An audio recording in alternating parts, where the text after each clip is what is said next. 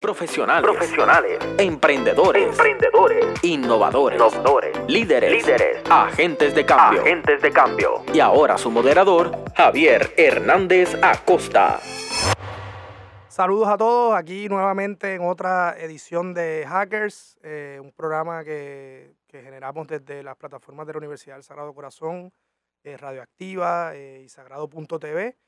Eh, soy Javier Hernández, director del Departamento de Administración de Empresas y eh, la razón de este programa es un poco compartir algunos perfiles eh, de, personas que están de alguna manera generando innovación, generando emprendimiento, cambio, liderazgo en muchos renglones y, y nos parece importante que compartamos esas experiencias, que veamos qué factores hay en común entre ellos y que veamos cómo podemos conectarlos y potenciar lo que están haciendo, que es un poco al final del día lo que, lo que necesita el país. Así que después de todo esto no es otra cosa que, que un ejercicio de investigación, no desde el la rigurosidad académica como normalmente lo hacemos, sino que desde la conversación eh, y desde estas plataformas que nos permite eh, la universidad. Y en el día de hoy, eh, en esta cuarta edición, tengo el honor de tener a una persona eh, que admiro mucho por el trabajo que hace eh, a nivel empresarial eh, y cómo eso ha generado también impacto en, en muchos otro- otros sectores. Eh, y es el amigo Leslie Cofresí, así que bienvenido y gracias por haber sacado este ratito para estar con nosotros. Gracias, gracias a ti por la invitación y, bien orgulloso de que, de que me haya incluido en este proyecto. Y esto es un ejercicio donde vamos, eh, ¿verdad? Atando cabos, se nos van ocurriendo nombres.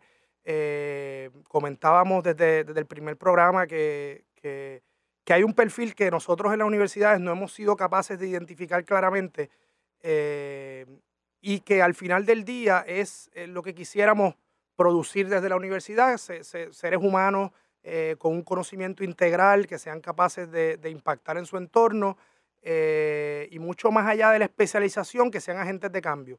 Y es interesante porque los nombres van surgiendo de otras conversaciones, otros hackers van mencionando a otros, y un poco la idea del programa es ir, conectando. Y yo quisiera que comenzáramos la conversación eh, hablándonos un poco de, tu trasfondo. Eh, no, no solo desde tu, ¿verdad? De, de tu niñez o de tu formación académica, pero cómo se va dando ese, ese Leslie Cofresí que conocemos hoy. Yo creo que, que la, la, la parte más importante de mi trasfondo es que tengo muchos trasfondos. Yo me gradué de, de high school, entré a la universidad pensando que iba a estudiar leyes, entré por humanidades, este, después me- mi familia, mi papá fue artesano, este, mi, mi mamá también, entonces como que en mi casa siempre había esta cuestión bien artística, en un momento pienso y, y descubro lo que es arquitectura, entonces me muevo a estudiar arquitectura eh, en la Universidad Politécnica, eh, ahí estudié varios años, trabajé con arquitectos, trabajé en oficinas, me fui moviendo dentro de la industria, tú sabes, terminé trabajando con ingeniero que hacía venta de bienes raíces, pues me convertí en, en vendedor de bienes raíces, eh, trabajamos el lado más de negocio, del desarrollo de la construcción, me muevo a estudiar administración de empresas y entonces como que todo, de alguna manera iba, ¿verdad? Como atando todas estas cosas, tú sabes, uno va cogiendo un conocimiento y, y, y estos poquitos de, de todas estas distintas ramas como que van creando a uno y, y yo creo que eso tiene mucho que ver con, con el eh, que esté envuelto en tantos revoluciones y tantas cosas a la vez, Claro, eh, y eso cuando uno lo mira desde ahora, a lo mejor uno dice, wow, qué, qué interesante es cuando uno puede explorar distintos campos, experiencias, vertientes. Pero a veces me pregunto, esto lo piensa, esto es chévere cuando uno lo dice desde el presente, Sí, sí. pero en aquel momento tú, tú tienes noción de, de- de estos cambios, porque obviamente, probablemente esto no es algo planificado, esto es algo que uno No, no, claro, no, no. Yo no voy pensando, ah, ahora me muevo a esto porque te que sentías quiero coger perdido. te- estas cosas. No, nunca me sentí perdido. Yo, yo creo que a mí yo soy bien apasionado. Cuando algo me gusta, yo me meto de lleno. Y cada vez que encontraba un campo, una cosa, yo me metía de lleno y quería ser mejor y, y me acercaba a la gente más importante posible y iba absorbiendo cosas de esta gente. Y, y pues me seguía moviendo, no por quizás por, porque pues, no me dejara gustar algo, sino porque encontraba otra curiosidad, encontraba otro, como que otro ángulo de las cosas que me llevaba para este otro camino, tú sabes. Y yo creo que para mí la universidad en, en general, en- entre todas estas cosas, fue, fue súper interesante por eso, porque nunca tuve miedo. Yo no me quedé encajonado en que "Ah, es que yo estoy estudiando tal cosa, sino que iba, iba absorbiendo estas cosas, ¿sabes? Y, y tuve apoyo siempre de mi familia y todo, que oye, estoy estudiando esto, de momento decidí que quería hacer esta otra cosa, nunca hubo como que eh, una presión ni nada, yo me sentí súper libre a ir por ahí escogiendo y haciendo. Y... Ok. Y, y el, el, el, tema de la universidad, o sea, cuando tú lo ves ahora, de hecho, y, quería que comentaras algo sobre el, tema de la formación en arquitectura, eh, cómo eso de alguna manera eh, está presente o no en, todo lo que hace. Claro. Y, y, coméntame algo sobre eso y, y qué piensas sobre la universidad en términos, o sea, te debe, sientes que te debe algo, y lo digo yo porque estamos en el presente ahora tratando de ver cómo las universidades cada vez tienen un rol más importante en la, en la formación de, de nuestros profesionales, o sea, ¿Sientes que hay algo que faltó ahí? ¿Hay algo que puedes destacar bien importante de la universidad que te...? Yo, yo creo que definitivamente estudiar arquitectura puede haber sido lo más importante, porque eh, arquitectura es algo que eh, me, me, enseñaron a pensar de una manera. y pensar en, no, pensar en arquitectura, sino a ser crítico en, en, la manera de pensar, de afrontar problemas, una cuestión de, de encontrar soluciones este, y, y diseñar en, por lo menos en el programa que yo estudié, era, era, un ejercicio más allá de la arquitectura, era diseñar, aprender a pensar y diseñar. Y eso pues lo he cargado definitivamente toda la vida. Eh, y ya iba viendo las demás carreras también de otro punto, porque una vez que te enseñas a pensar de una manera, pues ¿sabes? uno lo aplica en, en, todo. Eh, yo creo que de todos los, campos quizás eso fue el, el, más importante. ¿sabes? El que me enseñó a pensar o cómo pensar definitivamente fue la escuela de arquitectura. ¿Cómo se da esa transición eh, o cómo entras de alguna manera al, tema de la gastronomía, la mixología? ¿Cómo se da ese...? Bueno, siempre, desde los 16 años trabajé en restaurantes. Ok, era, un, dato. Mientras estudiaba, era el trabajo que tenía mientras estudiaba. siempre fue eh, pues mi, mi, trabajo, pero lo veía como eso, como que esto es lo que yo trabajo mientras hago esta otra cosa, tú sabes. Eh, de, y, y, llegó un punto que mi papá pues comienza en la placita su negocio. Mi papá tenía esta esquina donde era su taller de alfarería y eventualmente pues empezaba a vender comida, etc. Y de alguna manera yo empecé a ayudarlo también y, y pues para mí ahí hubo como algo que cambió una vez que empecé a trabajar ahí, porque había trabajado en, restaurantes súper importantes, por todo Santurce y San Juan. Eh, y ahí ya el clic fue este sentido de que la gente veía como que era mi negocio. Yo soy el hijo del dueño. E, e, esta relación que tenía la gente entonces conmigo, como que activó un switch en mi cabeza. Como, espérate, esto, esto, es distinto, ¿no? Aquí yo no soy un empleado y ya tenía que tomar la responsabilidad. Era un empleado y ya, créeme. Claro. pero, pero ya la, la, cuestión de la responsabilidad y como veía el negocio era distinto. Entonces, por ahí me empezó, ahí me picó la vena y me empezó a gustar. Vamos a hacer una breve pausa y cuando regresemos seguimos hablando un poco de ese, de ese tema del, del switch hacia el, hacia el emprendimiento. En breve regresamos con Hackers, Emprendimiento, Innovación, Marcando la Diferencia. Regresamos a Hackers, profesionales del emprendimiento y la innovación. Bueno, y aquí de vuelta a la conversación. Eh, Leslie, ¿cómo, cómo se da eh, esa, esa, esa, transición de, bueno, de la experiencia de empezar a trabajar en restaurantes, ayudar a tu familia en la parte empresarial, ya el tema quizás de un poco más de especialización en el tema de la, de la mixología? Pues, pues una vez que estaba ayudando a mi papá, pues él, eh, él me obliga a, a, coger un curso de mixología. Este, entonces el chiste era que, bueno, o sea, me va a obligar a, estudiar para abrir aquí medalla y ser mi Cuba libre. un chinchorro. Es un chinchorro, pues como que no me hace sentido, pero me obliga. Y lo nítido es que descubro de momento que hay como toda esta teoría y toda esta historia detrás de, de algo que parece a primera bien superficial, pues servir, servir trago. Palo, Ajá. Eh, y pues rápido me, me, me, fascinó. Yo creo que ahí se activó el background ese de arquitectura. Hay teoría, hay historia, espérate, tú sabes, esto es algo más más complicado. Y a la vez, pues yo trabajaba también en otro tipo de restaurantes en la industria. Este, y, y por ahí entonces arranca eh, eh, el, el, interés. Aquí hay un mundo que, que estudiar y descubrir y, una cosa bien técnica, de verdad, que poco artesanal, tú sabes que había que... Yo, aquí no hay donde estudiar eso, como quien dice, hay dos o tres cursos bien básicos, pero era también un ejercicio de, de descubrir estas cosas, porque tenía que, que ponerme a leer libros, a, a viajar, a coger seminarios. Y era tu- se convirtió en se tu pasión. en mi obsesión, tú sabes. Ok. Este, entonces, para ese tiempo, eh, va a abrir el restaurante Santa Ella. Yo conocí a- a- al dueño, al chef José Santa Ella de la industria, ahorita trabaja en otros sitios. Y pues me uno al equipo. Y cuando, cuando abre Santa Ella, eh, por casualidad de vida, termino yo, pues, un poco a cargo de la barra. Y, ahí de verdad es que empieza a tomar forma un poco la, historia de, cómo llegamos a hoy a, tener las barras, etc. Y, y el es- ese y te voy a comentar, te voy a hacer la pregunta y después te después la comento. Eh, ¿En qué momento? O sea, aquí hubo un tema de especialización profunda, ¿verdad? Eh, viajaste, estudiaste, eh, te especializaste en un área que, que en aquel momento eh, pues era prácticamente desconocida o estaba empezando como a, como a cuajarse algo en el, en el, en el país y a nivel internacional. Digo, hab- habrán países donde, donde esto ya lleva tiempo desarrollado, pero los últimos años ha habido un boom eh, que ustedes cogieron exactamente en el, en el Sí, momento preciso. una cuestión de timing. Cuando, cuando comenzó a trabajar esto bien, bien duro con, eh, en el restaurante en Santa Ella, eh, pues sí coincide un poco con el peak de, de- del mundo de la coctelería, eh, ciudades como Nueva York, Londres.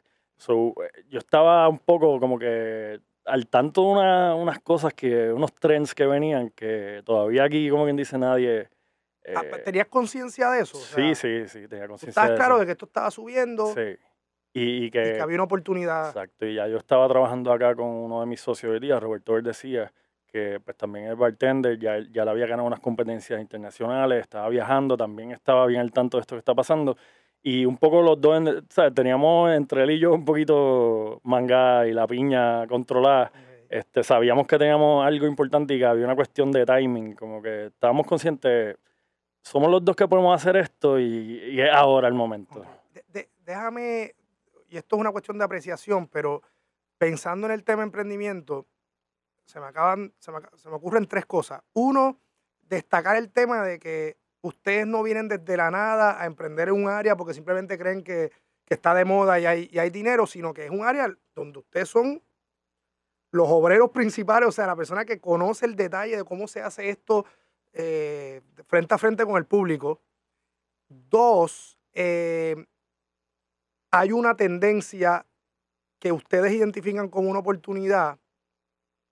Y tres, otro factor que me llama la atención es, pensando ya en el caso de Viejo San Juan, eh, si no recuerdo, ¿verdad? Si, lo recuer- si, si mi recu- recuerdo no me falla, yo muchos años por la música tocaba en Viejo San Juan, un, un momento en que estaba también en un pico grande, Café San Sebastián, Rumba, todos estos lugares.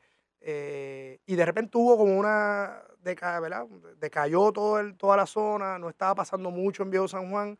Y ustedes entran ahí en apostando a un espacio que, que- que me parece que en aquel momento todavía no, no se había recuperado del todo. O sea, ¿cuál, cuál era la, Sa- la- San Juan es, cíclico. San Juan Es cíclico. tiene estos ciclos de up and downs.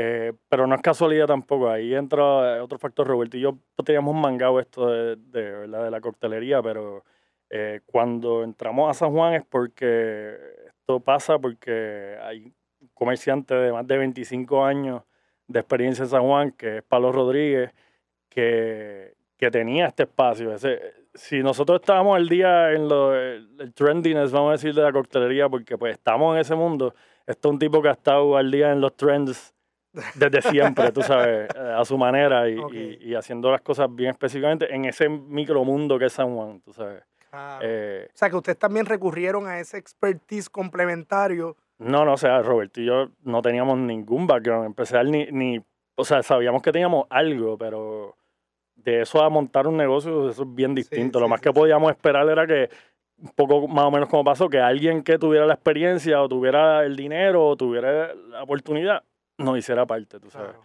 Y un poco ese fue el, el, el, el junte que se da entonces ya en San Juan para la factoría. Y el hecho de, añadiendo un elemento adicional en ese proceso de, de emprendimiento, que al final del día cada, cada situación es bien distinta y uno siempre está buscándole la, la fórmula al emprendimiento, aunque al final del día no la hay.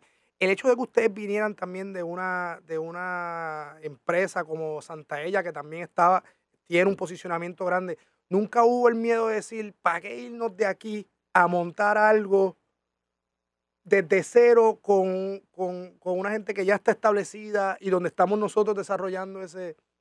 Es o sea, no hubo miedo a... a- No, no tuvimos miedo porque es que es, que es lo que hacíamos. Eh, y la única manera de que, de que creciera y que pasara, como sabíamos que podía pasar porque está pasando en otros mu- lugares del mundo, era que gente como nosotros, con esa expertise, tuviera oportunidad de hacer. O sea, el mercado de Santa Ella es bien específico y bien pequeño. Entonces decíamos, para que esto crezca, cualquiera tiene que poder tener acceso a esto.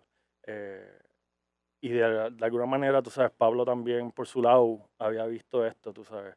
Eh, so que no, no hubo miedo, era, era más como una cuestión de esperando esa oportunidad, esperando, tenía que llegar. Y yo creo que también había un hecho de que el momento histórico, o sea, si las cosas no estuvieran económicamente en Puerto Rico como están y como estaban en ese momento, dos chamacos como nosotros jamás hubiesen tenido Jamás oportunidad de hubiesen. hacer lo, lo que hicimos.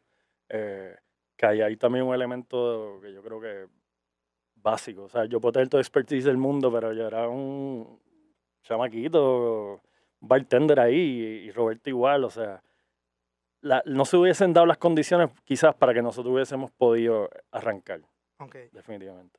Vamos a hacer una pausa y regresamos a hablar un poco de, luego de todo el crecimiento eh, que, ha, que ha venido a partir de ese primer esfuerzo empresarial. En breve regresamos con Hackers, Emprendimiento, Innovación, marcando la diferencia. Regresamos a Hackers, profesionales del emprendimiento y la innovación.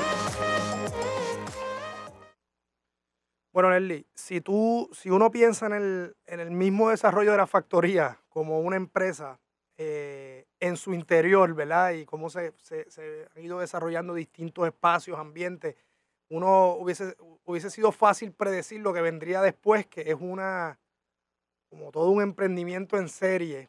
Eh, Jungle Bird, Alcapurria Quemada, eh, con sus distintas, ¿verdad? Posicionamientos. Eh, o sea, ¿cómo, cómo ha sido ese proceso de primero desarrollar y mantener un negocio y, y crecerlo y convertirlo en un ícono no solamente del, del consumidor local, sino también un referente internacional, eh, incluyendo el premio de, de una de las mejores 50 barras del mundo? ¿Cómo, cómo ha sido ese- esa experiencia de ese primer desarrollo y después cómo, cómo, cómo se ha dado este proceso de, de decir, vamos a seguir por ahí, donde quiera que haya una oportunidad, la, la Ha aprovechamos? sido una locura. Eh, este año cumplimos cinco años de haber abierto eh, un proyecto que pensábamos que Roberto y yo decíamos, mano, pues tú sabes, ¿cuánta gente de verdad va a estar interesado en esto? Creíamos Claro. que iba a ser tan específico, tú sabes. Eh, a, a no parar ni un solo día, o sea, nunca paró el crecimiento, ha sido en cinco años tan grande eh, y todo lo que ha repercutido entonces ya a nivel gastronómico y, y poco cambiar, cambiar la manera de, de beber en Puerto Rico a nivel de que hasta compañías, las compañías de licor han tenido que cambiar su manera de hacer negocios hasta Claro. cierto punto. Eh, la manera de la gente consumir cambió y parece bien normal, pero hace cinco años no había la mitad de las barras que existen. Eh, eh, La misma connotación de lo que es una barra, era algo negativo. Eh, Claro, claro. y esas cosas, pues, ¿verdad? Todavía estamos viviéndolos, esos cambios quizás no se notan, pero yo por lo menos veo esto y consciente de eso, digo como que esto es una locura.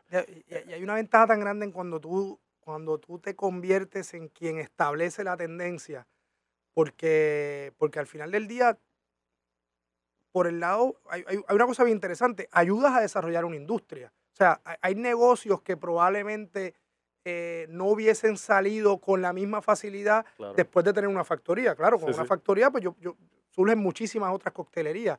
Pero además de eso, tú, eso no te quita nunca, porque tú siempre vas a ser el pionero y quien esté a la delantera en ese.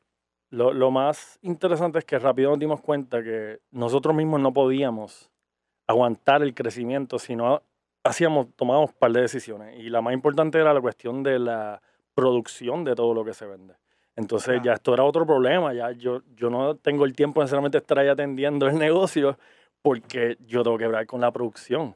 Y, y rápido nos dimos cuenta para que esto crezca, para que el mercado crezca en Puerto Rico, hay que, hay que poder suplir ciertas cosas. Y ahí fue que nos empezamos a, a, a, dedicarle. Entonces, ese es un proyecto que llevamos ya casi tres años, que se llama Licorería Miramar, que ahora está a mano al punto de que ahora es que va en verdad a comenzar. Y, y, la meta también es ser un recurso para facilitar la producción. Empezamos recursos de nosotros, nosotros mismos, ya, ya teníamos negocio con nosotros mismos, pero, pero conscientes de que para que crezca el, el, el mercado en Puerto Rico hay que poder suplir estas cosas. Y pues también entonces nos, permite, tenemos una cierta estructura donde podemos empezar a abrir otros negocios. Entonces eh, tenemos Caneca en Lote 23, abre John Goldberg, este, la Alcapurria hasta cierto sentido también, le vendemos a, hoteles y otros restaurantes en Puerto Rico ciertas cosas y ahí es que nos estamos en verdad concentrando ahora mismo en la parte de, de crear este negocio de producción y de suplido. Si, si uno se mete ya en la, en la, en la mente del emprendedor y de los emprendedores en caso de ustedes, eh, ¿cómo ese proceso de eh, de abrir un nuevo negocio, ya teniendo el caso de la factoría, ese ejercicio de, bueno, vamos a potenciar al Capurria Quema que, que parte de un negocio familiar, o, o vamos a meternos en lote en este experimento con, con, Caneca, o vamos a abrir John Goldberg allí mismo en, la placita, donde, o sea, ¿cómo se dan esta, eh, estas decisiones, estos análisis? Eh, la gente nos dice, están locos. yo creo que algo importante que uno tiene que aprender a decir que no. Y yo todavía no sé muy bien decir que no, gracias. no, no, no nos hemos dado contra la pared en ningún caso hasta ahora, pero, pero es que uno ve oportunidades y saber, yo puedo hacer esto. O sea, tenemos, yo tengo la gente, yo, estoy aquí sentado, pero yo tengo un equipo de gente que hace que todo esto sea posible, que son mis socios y la gente que trabaja con nosotros. Que, yo, yo no, o yo puedo ser aquí la cara, pero, pero el equipo de trabajo es lo más importante. Y ese, y ese punto de crecer lo más importante es aprender a tener un negocio, que es otra cosa bien distinta de yo puedo hacer trago, yo puedo cocinar y entonces hablo un restaurante. La parte de correr negocios, que eso es lo que nadie te prepara, a menos que tú estudies literalmente esto, eh, pues ha, sido como que el crecimiento más grande. Aprender en esto, dedicarle recursos a esto. O sea, nosotros tuvimos que buscar una administradora, tenemos una administradora, una contable, una administradora in-house que nos permitió crecer. Fue ir tomando decisiones para crecer, tú sabes. Y, hay, una cuestión de, tener un negocio, un negocio, a brincar a tener dos o tres o cuatro, que, es todo, es trabajo administrativo, es como es montar estructura. Después de que tú montas estructura. Claro, entonces te pones en posición de, de poder hacer otras cosas más allá de, de, Leslie Cofresí como emprendedor y como gestor de todas estas oportunidades de negocio, hay, hay y se evidencia una conciencia también de la importancia que tiene esto para el país. O sea, estamos hablando de gente que, en un momento dado donde ya la cosa estaba definida como, como crisis, eh, apuesta a estas oportunidades, de gente que está bien pendiente de, de que la gente tenga oportunidad de crecer, eh, ¿qué, hay en la mente de Leslie Cofresí en, en, términos de, del desarrollo del país y lo, y lo que necesitamos a futuro? Yo creo que, bueno, hay, un momento importante que la, la comunidad de, de, chefs jóvenes en Puerto Rico, la industria de la gastronomía en Puerto Rico es, es, sólida, es bien dura y, y crea empresarios duros y un poco nosotros tuvimos la bendición de que como éramos los bartenders, todos los chefs de alguna manera nos necesitan, nos invitan a colaborar, nos hacen parte de sus esfuerzos, sus grupos. Y, y, y, hemos aprendido un montón de, de negocios y de y, caímos un grupo de gente que tiene un compromiso con el país a nivel de, de comida, de, de, la comida desde la tierra hasta la mesa. Eso es importante porque estamos hablando de que esto toca desde, desde el agricultor de base hasta y, yo creo que hay una generación de, dueños de restaurantes y de chefs eh, que tienen un compromiso grandísimo con esto porque es la sobrevivencia, no es, esto, no es por, por trendiness ni por nada, es que esto es lo que, si, si no hay si no hay finca, si no hay producto en la tierra, esto es lo que vendemos, esto es lo que hacemos. Eh, y definitivamente ah, hemos caído con, con un grupo de gente bien importante y, que está bien comprometida y trabajando duro con esto y hasta el punto que pues las oportunidades que se han dado fuera de Puerto Rico este pues han sido un poco esa gestión de como grupo llevar este, estos mensajes de, de que varios mensajes. Uno, de que en Puerto Rico está pasando algo eh, importante en la, gastronomía, eh, porque lo estamos, estamos en un momento importante. El, hecho de que la economía esté como esté, pero el sector gastronómico esté tan sólido y floreciendo y la gente trabajando, eso es importante. y también un elemento de, de llevar mensajes de que, de que como país, tú sabes, la gente está aquí metiendo mano y trabajando, que esto no es... Y eso es una de nuestras caras también al... sí, o sea, a mí cada vez que me, me llaman o, me tratan de, de hablar de uno me ha puesto artículos de la crisis, la crisis, eh, pues, o sea, a mí es un poco, eh, ya me tienes alto. Claro. ¿Qué crisis? Yo, estoy, yo trabajo todos los días, ¿sabes? Y la gente a mi alrededor trabaja todos los días y, pues, claro, no está fácil la cosa, pero yo no estoy en crisis. Claro, ni, la gente que está conmigo está en crisis, que tenemos. Trabajar y meter mano. Bueno, antes de cerrar, eh, un consejo a estos, estos jóvenes, sobre todo los que tenemos en nuestras universidades, que están allá afuera, que se están formando, que tienen aspiraciones, eh, que viven en ese entorno de la crisis, que nacieron en un entorno de la crisis. ¿Qué le dice Leslie ofrecía a estos? Yo, yo creo que la universidad para mí fue bien importante. Yo, yo descubrí muchas cosas. el momento de, de, de probar probar muchas cosas, este, sabores, y esto me gusta, esto lo otro. Y, y, hay, hay que, sí, uno tiene que tomar una decisión, que estudio, que no, pero eh, la universidad es una herramienta para descubrir muchas cosas y llevarse las manos y aplicarlas de distintas maneras. Eh, yo no creo que en, algún punto, mi, carrera universitaria fue bastante larga, en el sentido de que se extendió muchas cosas y, y extendidas. Y, y en algún punto yo tuve una noción de mano, no había clase pequeña, como que de verdad trataba de sacarle estas cosas, los distintos temas. Y, y en cuanto ya a em, emprender, es, trabajar, mano. Eh, hay, hay, dos tipos de personas. La persona que, que es un empleado porque pues eh, su, su, interés en la vida necesariamente no es em, eh, ser un emprendedor o ser un dueño de negocio. Y el que es dueño de negocio es, es, es una persona que es incansable, mano, que esto lo es todo, tú sabes. Estilo de un envolvimiento, un estilo de vida, literalmente. Eh, y no es que uno sea mejor que el otro, es que uno tiene que decir qué tipo de persona uno es. Y entonces, pues, darle con todo. Bueno, Leslie, un millón de gracias por tu tiempo. Eh, y el martes que viene regresamos con otro, con otro programa más de Hackers. Gracias a ustedes. Gracias. Gracias por habernos acompañado en Hackers la próxima semana los esperamos en un espacio en donde seguiremos en contacto con los profesionales que dejan su huella a través del emprendimiento y la innovación.